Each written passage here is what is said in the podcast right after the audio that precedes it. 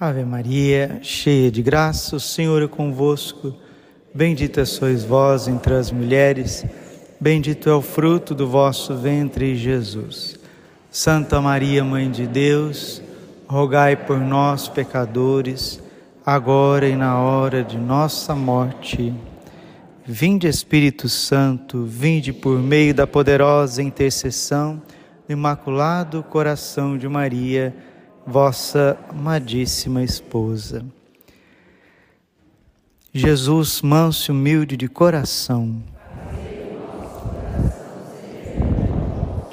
décimo sexto domingo do tempo comum, estamos aqui em Límpias, no norte da Espanha, na Cantábria, seguindo para São Sebastião do Garabandal, né?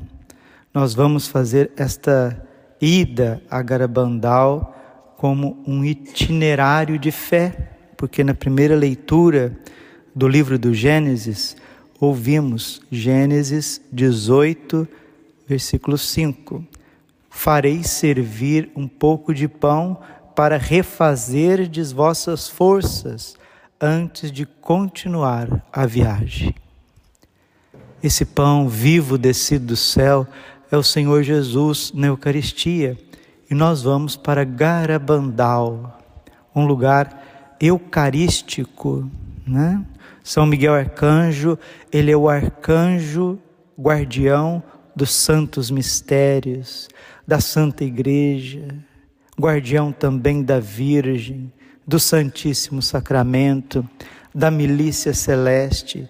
E é São Miguel Arcanjo que vai abrindo o caminho para chegarmos em Garabandal para Deus falar ao nosso coração. No dia do milagre, segundo o relato das confidentes, videntes, quem estiver em Garabandal será curado de todas as suas enfermidades físicas, emocionais, espirituais. No dia do milagre. Quando será o milagre? Não sabemos. Antes do milagre virá o aviso. Padre, o que é este aviso? É a iluminação das consciências. Quando é tempo tempestade em casa, né, a gente vê aquele clarão na sala de casa, no quarto de, da sala, quarto de casa, sala de casa, e logo vem um estrondo, um barulho, um trovão fortíssimo. Às vezes a gente até assusta. Assim também será quando acontecer o aviso. Virá um estrondo na atmosfera muito forte e um clarão. E esse clarão vai mostrar o mais profundo de nós mesmos. Nos veremos como Deus nos vê. Saberemos a consequência dos nossos pecados porque a gente só vê o pecado que a gente confessa com o Padre.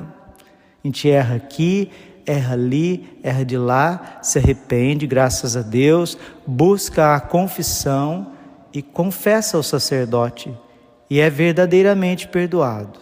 Só que nós não temos dimensão daquele pecado. Aquele pecado, ele tem um efeito nas pessoas que estão ao nosso redor ele tem um efeito na sociedade, na igreja.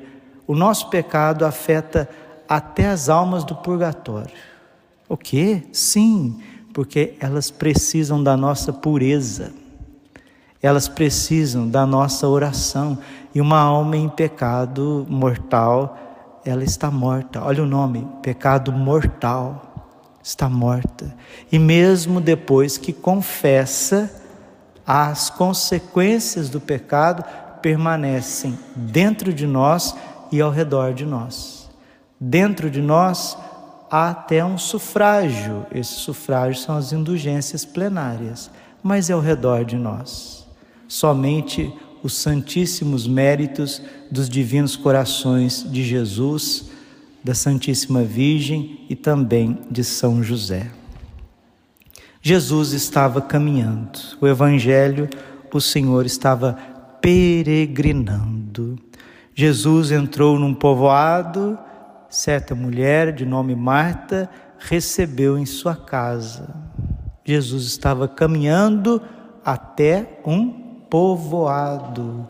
Nós estamos caminhando até um povoado.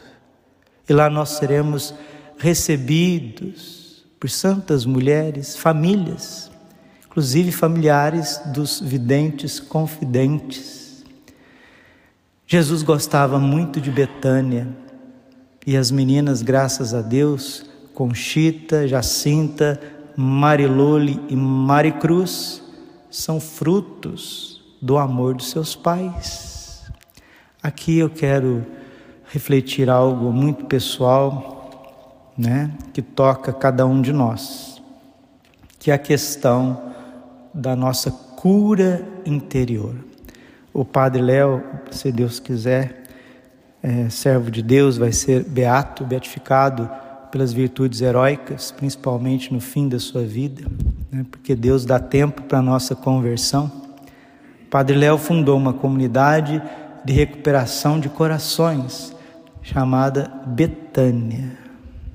E se nós não tivermos a nossa Betânia, nós não entraremos no reino dos céus.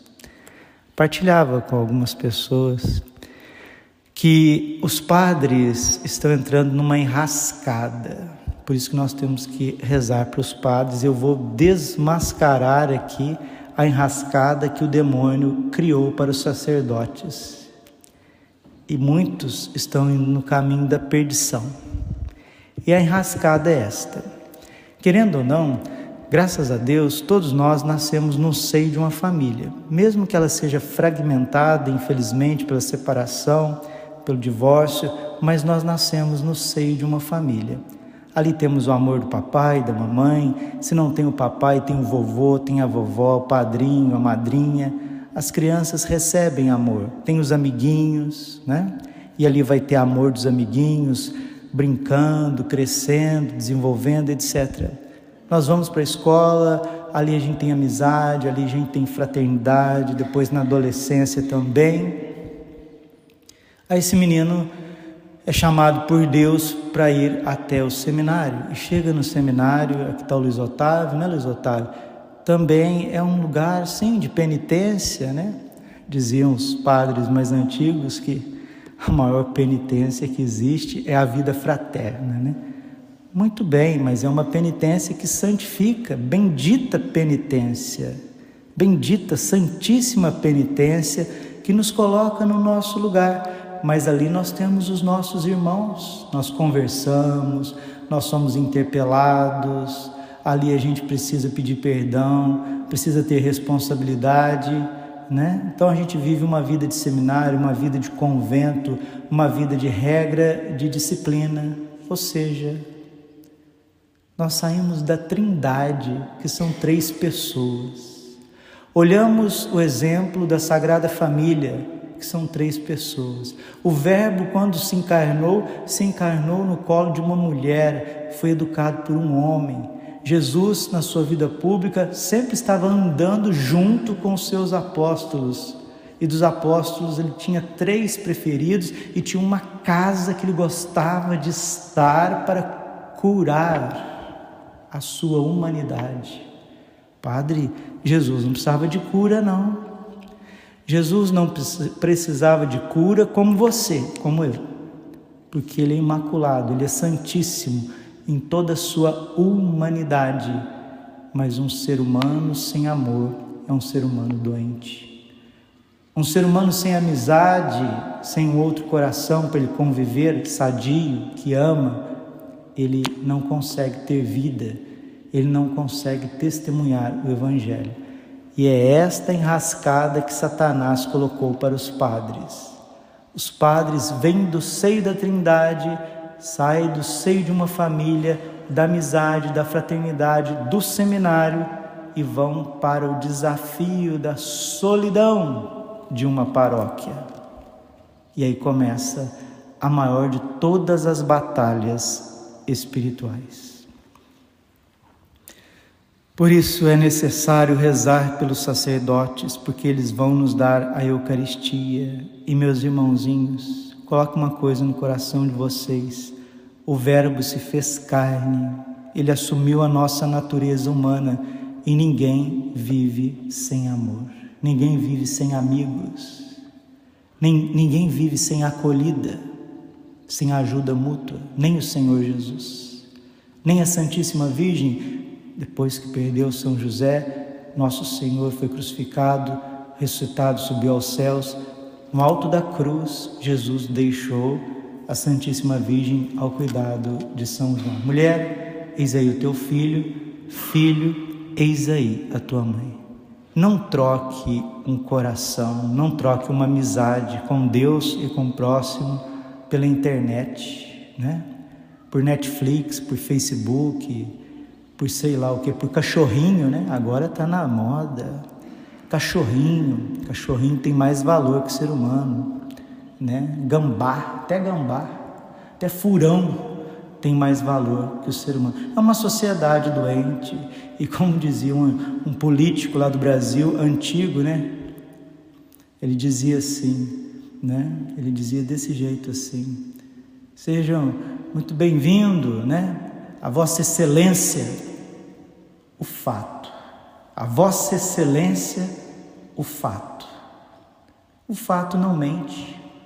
O fato não mente. As pessoas estão doentes porque deram as costas para Deus, deram as costas para a família e hoje estão fazendo dos cigarros de maconha, do crack, da cocaína, das fotos de nudes, dos cachorrinhos e etc., o caminho da sua salvação, que na verdade é perdição que nesta igreja belíssima de Límpias, aqui no norte da Espanha, onde está o Santíssimo Salvador, Santíssimo Senhor Jesus Cristo, na sua paixão, ele possa curar as nossas feridas e nos dar a devida humildade para que a gente possa acolher as pessoas e também ser acolhido no amor fraterno, que é o único caminho da nossa conversão e santificação. Glória ao Pai, ao Filho e Espírito Santo, como era no princípio, agora e sempre. Amém.